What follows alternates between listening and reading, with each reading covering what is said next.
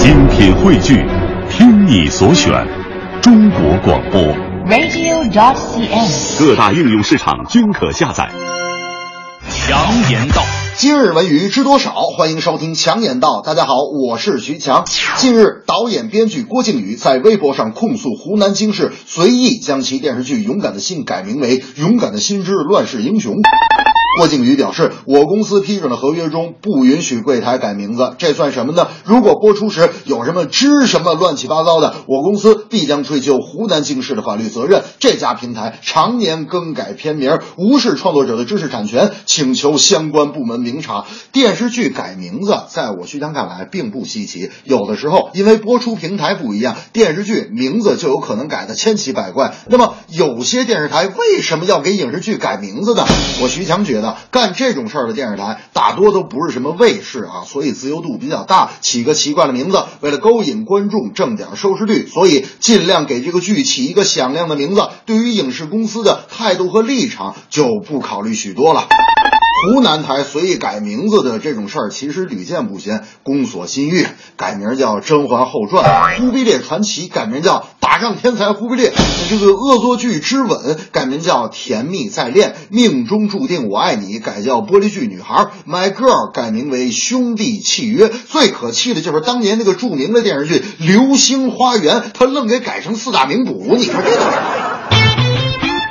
另外，在这儿我想刻意说一下历史上的今天，一九八三年的十二月十五日，中国女子足球队正式成立。那么，中国第一支女子足球队是什么时候组建的呢？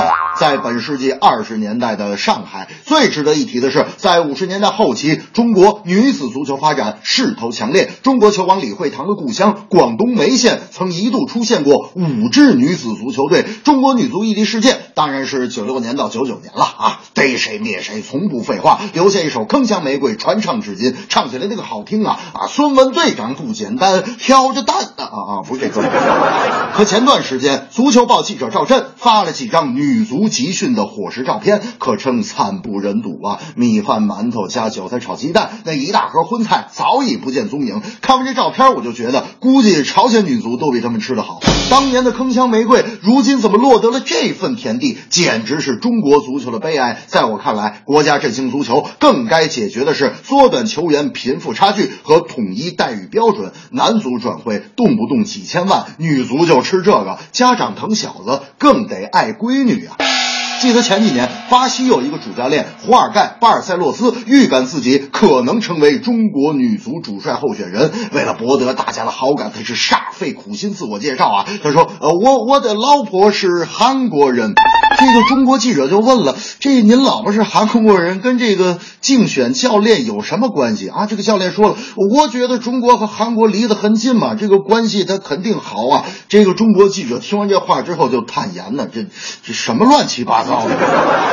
这正是电视为求收视率，改名坑苦影视剧。中国女足条件苦，女孩踢球谁敢去？每天晚上看电视，电视剧名字太幼稚，还是那些老故事，可名字改得太弱智。为了那收视率，你做的太放肆，你从来都不考虑面子。天空中飘来了七个字，上当受骗没意思。